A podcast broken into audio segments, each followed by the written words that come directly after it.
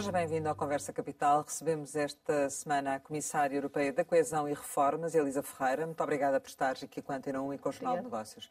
Como sempre acontece, começo por lhe perguntar o que é para si neste momento capital em Portugal.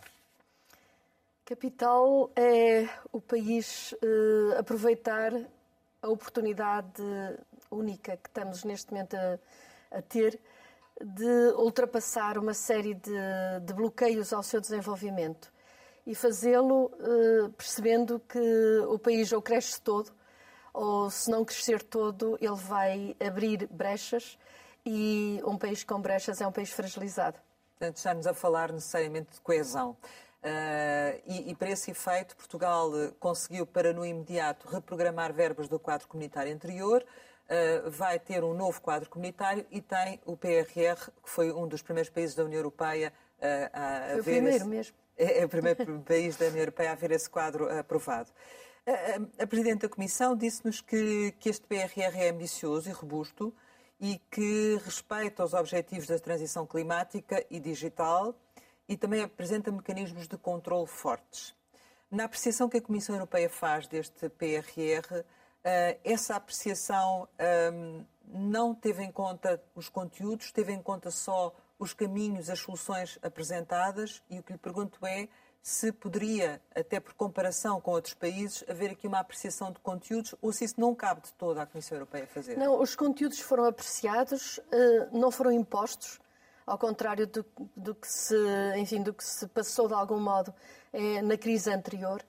Foram combinados, enfim, discutidos, mas a autoria do programa é de cada um dos países sendo que isso se faz num determinado contexto. Esse contexto é definido através de legislação e tem seis princípios. Pretende-se que haja uma recuperação, que essa recuperação seja numa nova abordagem da relação dos países com o problema do ambiente e do planeta.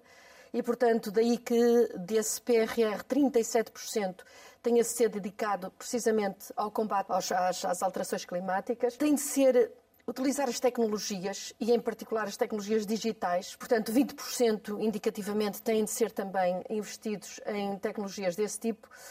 Tem de ser coeso economicamente e tem de ser coeso territorialmente e socialmente. E, para além disso, ele tem de permitir que os países assentem o seu desenvolvimento em bases bastante mais sólidas, bastante mais robustas. E, e, portanto, há uma discussão, e houve uma discussão, e está a existir com todos os países, a discussão está a ser, está a ser levada a cabo. Portanto, até com base nesses critérios, no fundo, a União Europeia acabou por aproveitar aqui, digamos, esta oportunidade, esta janela, para que os países acabassem por dar um salto mais rapidamente para uma mudança em termos da, da economia e do digital do que o fariam se não houvesse agora realmente este impulso. Sim, é isso que se pretende. Pretende-se que não haja, com este, com este estímulo forte, que se venha acrescentar, aliás, este, este apoio acrescenta ao quadro plurianual eh, que de facto alguns países já estão a negociar eh, de uma forma muito ativa.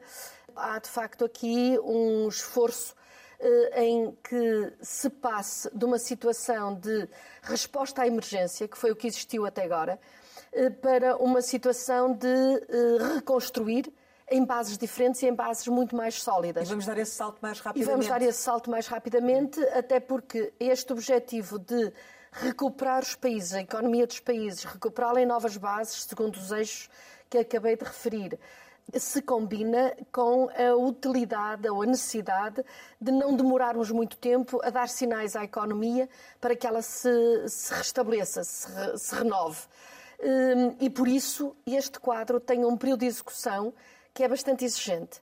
Estamos a falar de um período até 2026. O, o parecer técnico da Comissão Europeia, que acaba por servir de base à aprovação do, do, do plano português, uh, deu nota máxima em todos os pontos, português menos num, em que há uma, uma nota média ou intermédia que diz respeito aos custos. Há uma, uma apreensão especial da parte de Bruxelas na capacidade de Portugal cumprir uh, aquelas que são as estimativas de custos? Não, eu penso que, uh, enfim, a, a, nota máxima, enfim, cobra a maior parte dos itens que compõem a candidatura. Não há nenhuma preocupação especial. Há sim Nos custos. alguma dificuldade neste momento em relação a algumas destas políticas em muitos Estados-membros, não é só Portugal, serem capazes de estimar exatamente o custo que determinado tipo de investimentos o custo que elas, que elas vão ter. E, portanto, há de facto aqui alguma preocupação por parte, enfim, do, da Comissão de que, tanto quanto possível, progressivamente, esses valores, esses custos, eh, sejam, eh, enfim, mas muitas vezes é preciso consultas ao, mercado. Mas há dúvidas em relação às estimativas apresentadas pelo governo português ou terá alguma coisa a ver, por exemplo, com aquilo que poderá ser o histórico de, de Portugal nesta. Não, nesta não, não, não, não tem a ver com o histórico, até porque Portugal é, é normalmente um país que executa bastante bem uh, e que executa com, enfim, com critério, não, não, não sobressai nada por aí. Assim, quando se está a falar, sobretudo, imagine e aparece a reforma da floresta, da gestão da floresta, pode haver dúvidas se a estimativa de custos associada está neste momento uh, sem haver uma consulta aos mercados, uma consulta, ou eu estou a falar das florestas, mas não é para. Portanto, qualquer reforma deste género, ou uma reforma da administração pública em que é preciso fazer consultas para saber exatamente quanto é que custa a informatização do sistema de, justiça, imagine, ou da, ou da gestão do, digital do sistema de educação, enfim, pode haver dúvidas relativamente a se, os, se os valores estimados estão, vão ser confirmados ou não. Portanto, é apenas uma questão de prudência e, mais, e não propriamente uma crítica relativamente à, à, proposta portuguesa. Isso pode levar a que haja também concursos vazios, ou seja, abrir-se um concurso e ele não, ter uh, candidatos e, e, enfim, ter sido um, um erro. Ou, ou isto vai ter um acompanhamento que não vai permitir que isto aconteça? A execução, a responsabilidade pela execução, a responsabilidade, a primeira, a primeira responsabilidade, responsabilidade básica, em termos de execução e em termos de controle, é do próprio Estado.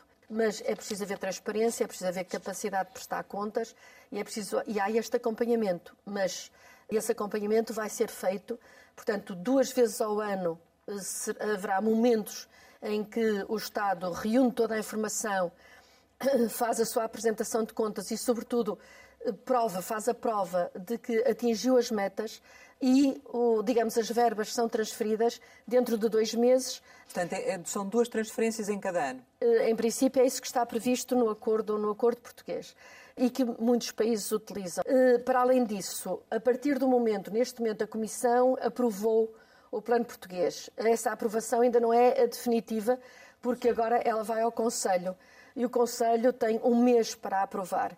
No momento em que o Conselho aprove o programa português ou, ou de qualquer outro país, o país tem direito a 13% de avanço e, portanto, no caso português, 2,1 milhões. Eh, mil, mil milhões.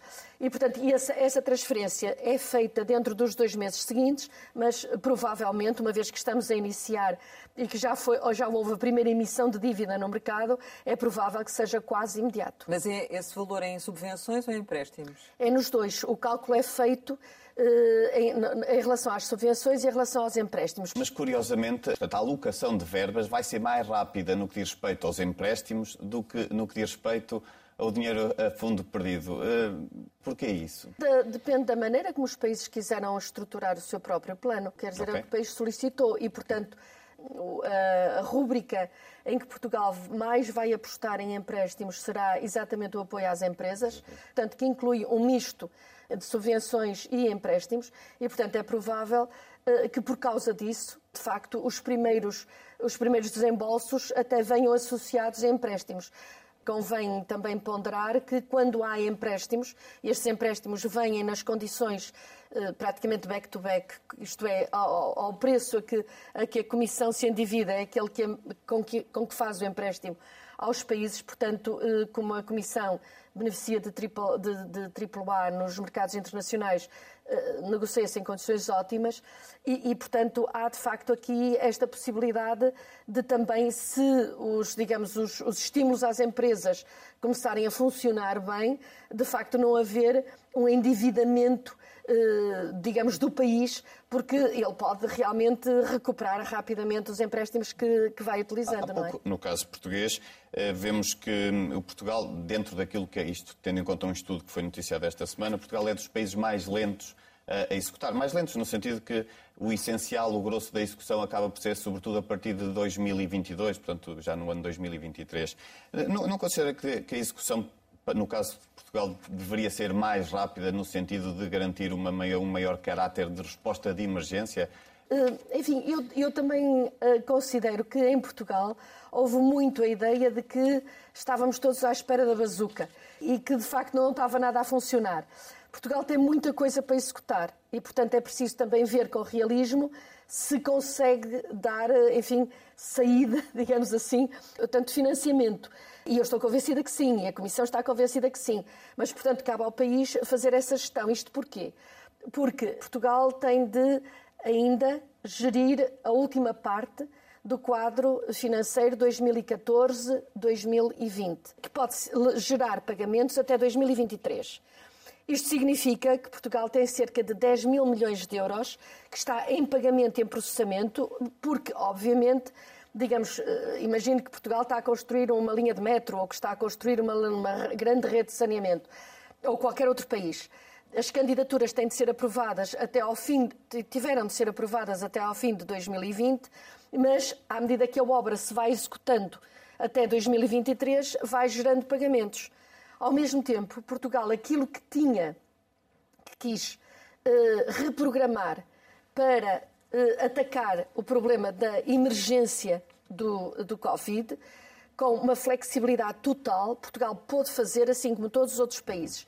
E isto gerou um investimento, que às vezes as pessoas nem se apercebem disto, um investimento de emergência com dinheiro físico de 23 mil milhões de euros que foram já reprogramados. Em termos Isto é, gerais de toda a União Europeia? Em toda a União Europeia.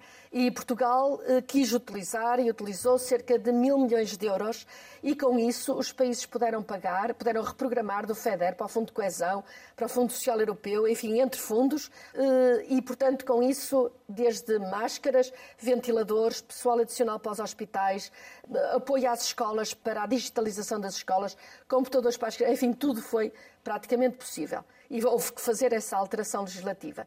Entretanto, Portugal já está a antecipar, assim como muitos outros países, há um outro fundo que vem acoplar-se a este quadro comunitário anterior eh, e que vem reforçá-lo em cerca de 2 mil milhões de euros. Portugal vai eh, beneficiar disso. Estamos a falar do REACT. São 2 mil milhões de euros que se vêm adicionar a esse CRI. Portanto, Portugal tem 10 mil milhões em curso depois mais mil milhões, que foi essa ajuda de emergência de reprogramação e que ainda não parou. Tem o programa REACT de 2 mil milhões de euros. Tem que fazer, tem que negociar o quadro 21 27. 27. E que ainda não que apresentou, já, não é? Que ainda não começou. Não começou, quer dizer, começou, mas está ainda muito incipiente. E tem o, o programa, o PRR.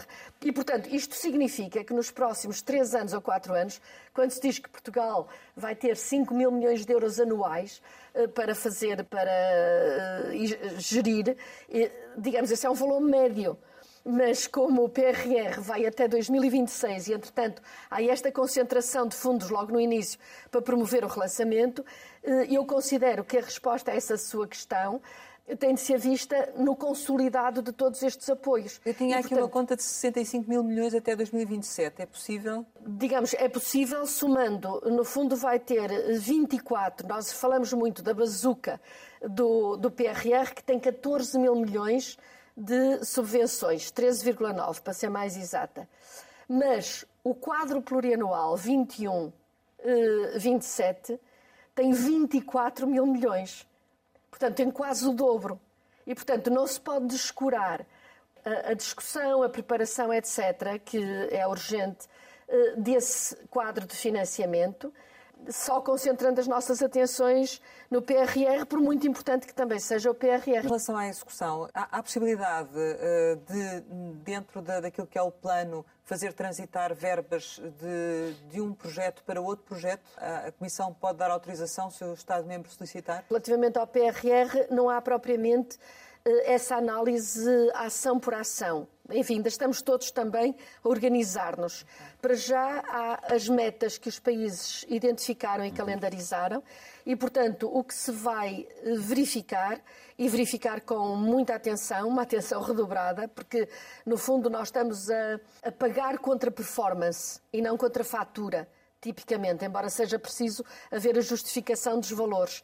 Mas é uma nova metodologia, precisamente para tentar ser mais expedita, em que há uh, marcos, digamos assim, na construção ou da política ou do projeto e há a faturação correspondente a atingir aquele marco. E é por esta ordem que se vai. Uh, e, portanto, digamos, o, o o detalhe do projeto perde um bocadinho de relevância comparado com aquilo que é o quadro plurianual dos fundos estruturais. Mas eu também gostava de sublinhar a importância de que em Portugal se criou já uma comissão de monitorização e acompanhamento e que é muito importante valorizar o trabalho dessa comissão precisamente para que haja uma. É muito difícil em 27 Estados-membros a Comissão ir ela fazer, nem, nem lhe cabe. Portanto, há aqui uma parceria também com o Estado-membro e o Estado-membro tem de se estruturar e criou uma unidade de missão específica Portugal para esta Desse função, controle, para é? este objetivo. Que merece uma avaliação sim, muito sim, uma avaliação positiva, com pessoas experientes, eh, aproveitando a experiência anterior, portanto, na mesma estrutura com uma comissão de monitorização e acompanhamento eh, que tem de ter um papel ativo e relativamente à qual a Comissão vai ter, vai ouvir, vai escutar, assim como foi muito importante que Portugal tenha feito uma, uma auscultação pública eh, para construir o seu próprio plano. Quando nós estamos agora a discutir eh, como é que vamos utilizar esta sequência de programas, nós estamos a definir o que vai ser o país daqui a 10 anos.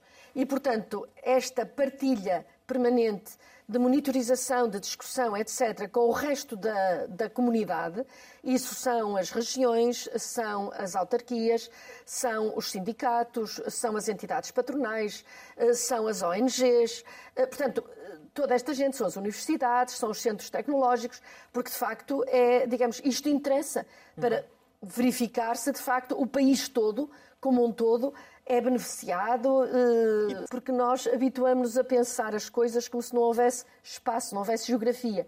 E a geografia é uma peça central, eh, porque eh, é aí que as coisas acontecem.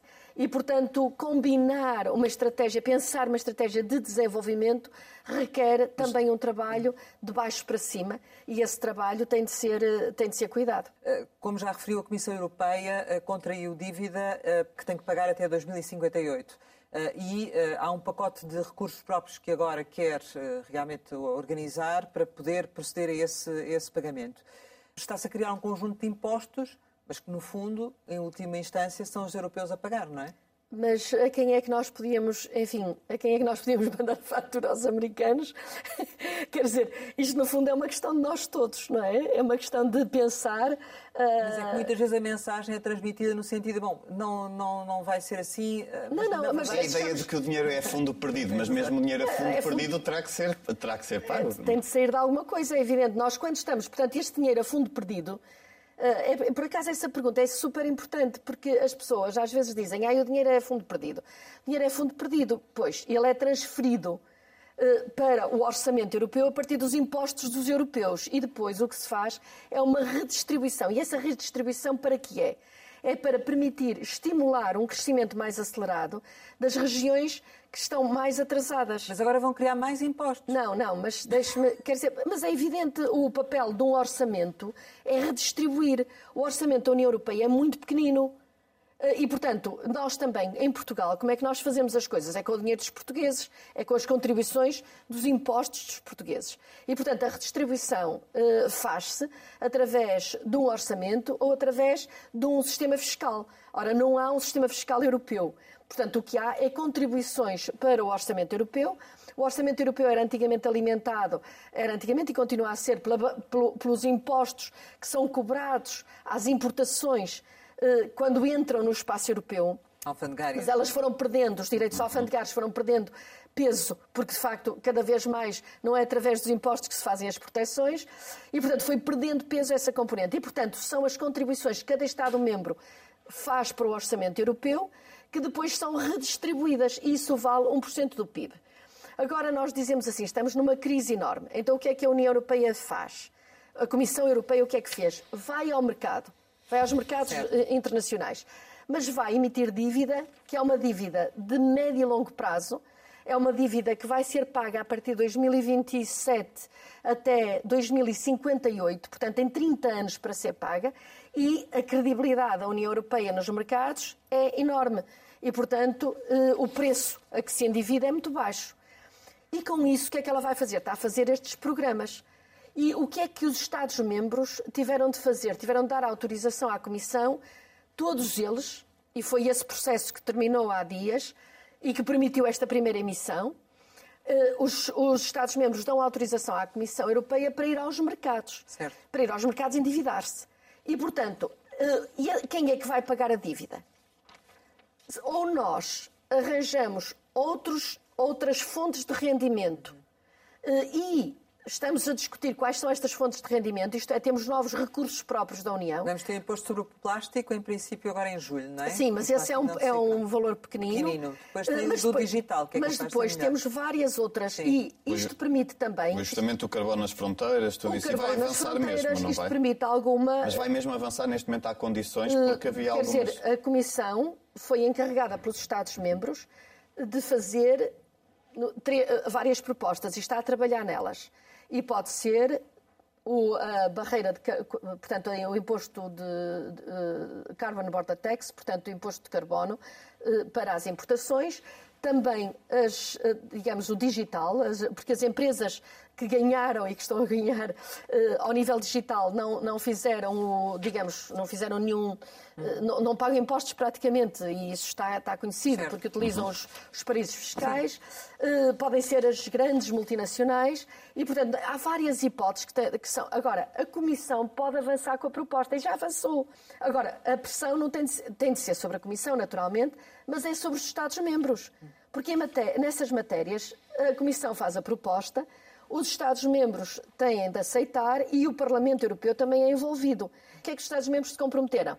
É que se esses impostos, se, impostos não, essas fontes de rendimento não avançarem, digamos, tem de ser a partir dos orçamentos nacionais dos países que se faz esse pagamento. O aumento das contribuições nacionais para. Tem de se fazer de para forma. cobrir. E esperemos que isto seja uma oportunidade também de trazer alguma justiça ao sistema de fiscalidade e que as grandes empresas também contribuam. Mas aí a taxa mínima da IRC também poderá entrar nesta, nesta questão. De, de IRC para as, pois, para as empresas, para não é? Empresas. Porque é uma, uma, discussão que está agora em curso. E que, e que, que Mas considera que há margem para avançar, tendo em conta a posição dos Países Baixos, da Irlanda? É, é, é urgente que isto se faça e se faça também a nível com, com, com, alguma dimensão internacional. Porque o argumento é sempre, mas como é que nós aqui pagamos na Europa e nos outros sítios não pagamos? E esta posição dos Estados Unidos eh, e aquele anúncio da, da aquela dos proposta 15% da, do, da, da proposta da, da administração Biden foi muito importante Sim. e é muito importante eh, que porque, porque é que... Mas podemos ter a, a garantia de que Bruxelas vai acompanhar a administração Biden neste sentido? Eh, no que eu puder fazer por parte da Comissão e o que a Comissão até agora tem feito, a Comissão tem sido a única entidade que tem, de facto, continuado a pressionar. Acontece que os Estados-membros, por aquilo que acabou de referir, em matéria de fiscalidade, é preciso unanimidade segundo os tratados. E como é preciso unanimidade, e alguns países digamos, se especializaram a tentar fazer concorrência fiscal. Dumping fiscal. Uh, enfim, e temos alguns bem conhecidos e que de facto fizeram toda uma trajetória nessa base. Os obstáculos estão sempre a surgir. E, portanto, é, digamos, a Comissão faz pressão, faz propostas e, e, digamos, as coisas andarão. Está, está otimista? Também. E eu estou otimista, sobretudo quando há este movimento que, e fiquei muito satisfeita porque, por exemplo, a OCDE tem trabalhado muito nessa, nessa matéria. Eh, os Estados Unidos virem, eh, digamos, eh, a, a palco e colocarem esta proposta, ela ter aparecido no G7, no G7 e ser alargada, dá uma outra credibilidade à proposta, porque a acusação que muitas vezes acontece é que é a Comissão Europeia a ir sozinha nesta direção. Como é que a Europa está a reagir à saída do Reino Unido? É algo que nós lamentamos. Seria bem interessante continuar a, a, contar com um parceiro antigo como é importante, como é o Reino Unido. Foi a opção dos ingleses, é a opção do Reino Unido. Mas na prática estamos a sentir os efeitos ou a preparação foi boa ao ponto de não sentir? Uh, Espera-se, espera-se de facto, antes de mais nada, que o Reino Unido cumpra o acordo que assinou. Relativamente aos impactos económicos, eh, há um fundo específico também e, portanto, houve uma decisão de criar um apoio especial de 5 mil milhões de euros e esses 5 mil milhões de euros são, eh, digamos, destinados a apoiar os Estados-membros eh, e as regiões mais afetadas pela, por esta quebra do relacionamento com a Inglaterra. E, portanto, nós ainda ontem estivemos, enfim, a, a, trabalhar, fechamos ontem mais um texto legislativo sobre isto. Portanto, no fundo, este é um texto legislativo também importante. Ele vai permitir que todos os países, uns mais, uns mais outros menos, naturalmente que o mais beneficiado é a Irlanda. Portugal vai receber quanto? E depois, é um valor, é um valor não, é, não é muito, mas ainda é, são alguns milhões de euros e são, ainda é relevante. Uh, agora, o que, o, que é que, o que é que também interessa neste processo é que, de facto, ele vai permitir que despesas que já foram efetuadas pelos países relativamente à preparação preparação do acesso a estes, à reparação dos danos do Brexit, sejam reembolsadas. Isto vai funcionar até 2023 e há três fases de reembolso. Eh, e é mais uma das vitórias, digamos assim, da presidência portuguesa, embora seja preciso ainda haver um acordo por parte do Conselho de que, de facto, do Conselho e do Parlamento, de que, de facto, aquilo que foi negociado ontem é confirmado por eles e a seguir a publicação no Diário Oficial. Mas isto significa que as despesas incorridas que possam ser justificadas ou que venham a incorrer até 2023 podem ser reembolsadas ao Estado. Estes planos que, que os Estados estão, estão a desenvolver, o PRR no, no caso português, uh, são depois para, como já nos disse há pouco, relançar a economia. O Pacto de Estabilidade e Crescimento uh, também vai acompanhar esta mudança? Eh, é uma, questão, é uma questão importante. O Pacto de Estabilidade e Crescimento também deu a sua contribuição para este, esta fase que estamos a viver, ao utilizar uma cláusula que resulta das negociações do Pacto de 2011, que foi a, a, a permitir que, se houver uma crise muito grande, eh, estas, digamos, se suspendam as regras do Pacto. Porque, de facto, se eh, Portugal ou outro país qualquer estivesse num procedimento de déficit excessivo, pelas regras do pacto, acabava por não poder sequer beneficiar dos apoios para o seu próprio relançamento, o que é uma contradição, a meu ver, na própria lógica do instrumento. E, portanto, é, mas corresponde a um período histórico mas temo que regressem inalteradas em 2023? Eu espero que não, que não regressem inalteradas. Mas há esse é, risco, há, uma, há uma cláusula de revisão no próprio pacto que obrigava a fazer uma revisão em 2019. Essa, enfim, ainda em 2020 foram abertas, foi aberta uma consulta pública e uh, com a pandemia ficou tudo relativamente suspenso. Uh, houve uma suspensão dessas cláusulas precisamente para permitir que os Estados-membros fizessem o relançamento ou apoiassem o relançamento dos seus países essa utilização da cláusula de salvaguarda foi estendida até o ano de 2022. E não pode voltar atrás essa decisão? Não, até 2022 não pode voltar atrás, está uma decisão que está tomada. Agora, a partir de 2022, digamos, em princípio voltará uh, no formato, sendo que, entretanto, uh, está em curso e ficou apenas suspensa essa tal discussão sobre as linhas de revisão do pacto posso ter uma sensibilidade relativamente ao que é o sentir da Comissão Europeia, mas aqui a Comissão é um parceiro e uh, acho que tão determinante como a posição da Comissão é a resposta que o Conselho virá a dar uh, a essas propostas e a abertura que existir. E, e, e de e é facto, é o, o Parlamento problema, Europeu é? também, e o Parlamento Europeu também. E aí uh, a lógica, as concessões dos próprios europeus quando votam e, quando, e, e as pessoas às vezes nem se dão conta da importância que tem votarem uh, uma linha ou outra linha, mais do que o partido A ou o senhor A ou B, mas linhas de filosofia, eh, de filosofia económica ou de, ou de princípios económicos, quando elegem para o Parlamento Europeu, quando elegem os seus uh, primeiros ministros e os seus parlamentos nacionais, é absolutamente determinante porque de facto, ou a lógica é uh, aquela que prevalecia na altura, em termos uh, dominantes, quer no Parlamento, quer no Conselho, uh, que era de dizer cumpram-se as regras, dou a quem doer, e a regra tem de ser imposta, e se não for imposta, ah, bem, vamos impô-la com violência, com, com pressão, sendo que é preciso também o bom senso suficiente para se perceber que, em última instância, os países são responsáveis nos mercados pelas suas próprias dívidas eh, e que, portanto, eh, digamos, essa, eh, o facto de se estar numa união monetária não liberta os países de uma responsabilidade em última instância, que mesmo que não seja formal, é factual, porque os mercados reagem olhando para a, a viabilidade dos países honrarem as suas, as suas dívidas. E, portanto, este equilíbrio tem de ser muito bem pensado. Eh, o meu colega Paulo Gentiloni, que é quem tem o Pelouro, já foi dizendo que gostaria de, pelo menos, portanto, a velocidade com que se entra num registro de normalidade no que diz respeito à dívida e à articulação dos objetivos de dívida com os objetivos de déficit. Talvez aí se possa trazer alguma eh, interpretação que economicamente também, em termos macroeconómicos, possa ser mais credível e mais, e mais viável, mas vaticínios eh, nesta, nestas matérias eh, são 27 países, todos permanentemente em eleições, determinam lógicas diferentes eh, e é muito importante que, de facto, eh, os europeus tenham uma consciência coletiva eh, de que estamos todos no mesmo barco, exatamente, e que, portanto, temos de nos, enfim, nos organizar de maneira não ilógica, pelo menos, em termos, em termos económicos.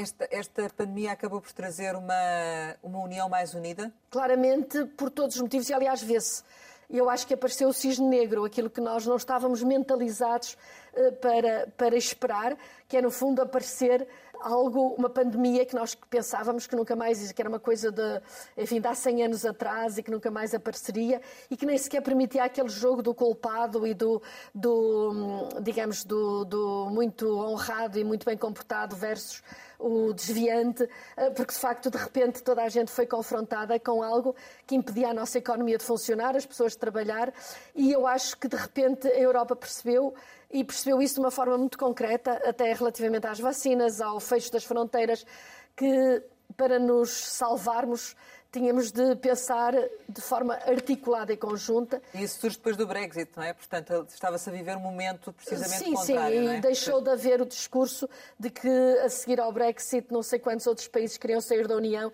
Neste momento a União percebeu e mesmo os países mais críticos também eh, ratificaram as, digamos, uh, os, os, recursos próprios, isto é, esta, esta ida ao mercado e a responsabilidade coletiva por pagar a dívida, não é? Deixe-me só, deixe só dizer diga, uma diga, coisa, diga. porque às vezes nessa questão dos impostos, as pessoas às vezes não veem que, ou não têm consciência de que ao isentarmos as grandes multinacionais de pagar impostos, porque elas, permitindo-lhe que elas vão aos locais onde, onde os impostos são mais reduzidos, artificialmente reduzidos, eh, grandes multinacionais, empresas digitais, eh, quem está de facto a pagar os, os orçamentos nacionais são os, os, trabalhadores e as pequenas e médias empresas que não podem utilizar isto. E, portanto, quer dizer, a União Europeia, em conjunto, dizer vamos cá estabilizar uh, e articular-se com os Estados Unidos uma maneira de vivermos em que todos contribuem e aqueles que são de facto aqueles que têm lucros maiores a nível global e que beneficiam da globalização até ao limite, isentá-los de pagar impostos e qualquer cidadão normal, pessoa pobre que vai, que vai comprar um iogurte ou que vai comprar um pacote de leite e tem de pagar IVA, no fim tem de pagar uh, um imposto pelo seu salário está a ser sobrecarregado precisamente porque há todo um conjunto de entidades que, ao beneficiarem desta concorrência fiscal internacional, acabam por ficar isentas de pagar impostos. E os números estão aí. E esse discurso de dizer, ai, mas agora é preciso mais impostos sobre os europeus. Às tantas, se eles incidirem sobre aqueles que, que se auto-isentam de impostos, uh, bem-vindo. Relativamente ao, ao próximo quadro comunitário de apoio até 2027, enfim, que, que cunho pessoal ou, ou que, que, que, mudança gostaria de, de uh, introduzir? Ah, bem, não me cabe a mim fazer essa, essa mudança. Ah, o que Mas vai eu ser acho, um pouco o seu quadro, não é? O que eu acho, antes de mais nada, é que é importante a discussão nacional começar a fazer-se de uma forma muito ativa, não, não apenas sobre, a, sobre o plano plurianual, o plano de recuperação e resiliência, mas também sobre isto, até porque... Mas estamos plano, um bocadinho atrasados nesse aspecto, O plano de é? recuperação vale 14 bis, 14 mil milhões, e este vale 24 mil milhões. E, portanto, depois é preciso não haver contradição entre as duas e haver, pelo contrário, sinergias. Isto é, o, o plano plurianual eh, é claramente eh, virado para uma recuperação e um reequilíbrio territorial. Quer dizer, 60% da população de um determinado país eh, estiver com um PIB per capita à ordem dos 68%, ou 67% ou 68%. Os polos mais desenvolvidos podem chegar a 130, que matematicamente a média do país fica em baixo. Para além de todos os problemas da fuga de pessoas em busca de trabalho que criam polos de, de, de desequilíbrio, polos de pobreza no litoral. Portanto, reequilibrar o, o, desenvolvimento é um ato de inteligência. Se olharmos para os países mais desenvolvidos da e esse Europa... deve ser o objetivo do próximo quadro. Eles são multipolares. Hum. O próximo quadro tem de olhar para isso, tem de olhar para a questão climática, para a questão ambiental, tem de olhar para a questão da coesão social, tem de olhar para e tem de se articular com o plano de recuperação e de resiliência, de modo a que tem, há imensas potencialidades. Eh, é importante eh, pensarmos de uma forma inteligente. Se nós só formarmos as pessoas para não, enfim, para andarem de curso de formação em curso de formação, não serviu para nada. Mas se nós fizermos um programa, por exemplo, de recuperação eh, energética de todos os edifícios, dos bairros sociais, se recuperarmos energeticamente os edifícios públicos ou os hospitais, estou a falar de nós, europeus, Sim, eh, e ao mesmo tempo formarmos as pessoas para que elas sejam capazes de introduzir a digitalização, introduzir os novos materiais, fazer essa recuperação, poupamos na conta da eletricidade, melhoramos o nosso impacto climático, empregamos as pessoas e formamos as pessoas e dinamizamos a economia. Portanto, e há inúmeros Quando é que os exemplos têm de ter esse trabalho de casa feito? Uh... Tem, quer dizer, quanto mais cedo, quanto mais cedo uh, fechar as negociações, mais cedo começa a, a ter o, o, o, financiamento. Portanto, de facto, já está, em vigor, já está em vigor, isto é, para o próximo quadro, mal esteja aprovado, os projetos iniciados e verbas desde 1 de janeiro deste ano, de 2021, já contam, digamos, já podem ser financiados. Eh, e, e, digamos, há países, eu posso lhe dizer que a Grécia e alguns outros países estão a tentar já fechar o seu plano plurianual antes do verão. Eh, mas não sei se vão, ser, se vão, fazer isso ou não, mas estão em negociações intensíssimas com a, com a é Comissão. Portugal. Portugal teve negociações e teve umas primeiras propostas até que foram anunciadas ainda em 2019 e depois Portugal, assim como muitos outros países, concentrou-se no PRR. Mas eh, a mim parece-me importante não eh, desvalorizar e até articular os dois de tal forma que haja uma coerência quer em termos da dimensão climática, ambiental, digital e, avançar, e espacial, é? e espacial e regional. Tinha maior coesão. Eu vou lhe dizer uma coisa, o que eu acho é que Portugal tinha de se concentrar num, num, num assunto, era deixar de ser um país da coesão. Porque neste momento é, digamos, penoso ver que Portugal, com estes anos todos de apoio, ainda está dentro dos países uh, atrasados. À exceção da região de Lisboa, todas as outras ainda à, são... À exceção da região de Lisboa. E, portanto, acho que Portugal tem, de facto, de aproveitar esta oportunidade, não para se preparar para novos, para pedir mais dinheiro, mas sim para fazer um salto uh, e fazer uma ligação. Nós temos uh, já, e sobretudo, digamos, Norte, Centro e Lisboa já são classificadas como regiões tecnologicamente e, e de, em termos de investigação e de inovação avançadas. E, no entanto, em termos de PIB, estamos, estamos muito baixos. Portanto, a grande, a grande preocupação tem de ser, eh, digamos, ultrapassar o que falta de infraestruturação porque, e depois pensar em entrar nos níveis altos de competitividade. O que é importante para Portugal, e a coisa, das coisas mais importantes que aconteceram foi Portugal passar a ser um cliente do Horizon, com, e passou a sê-lo no quadro passado, eh, e, portanto, um país de inovação, mas um país que não só faz inovação teórica, mas também consegue transmiti-la às suas próprias empresas. E, portanto, já temos alguns unicórnios. Em que condições é que esses unicórnios surgiram? Como é que foi? Eh, é preciso explorar isso. É preciso acrescentar valor àquilo que se faz eh, e sair do âmbito das infraestruturas para a qualidade daquilo que se faz.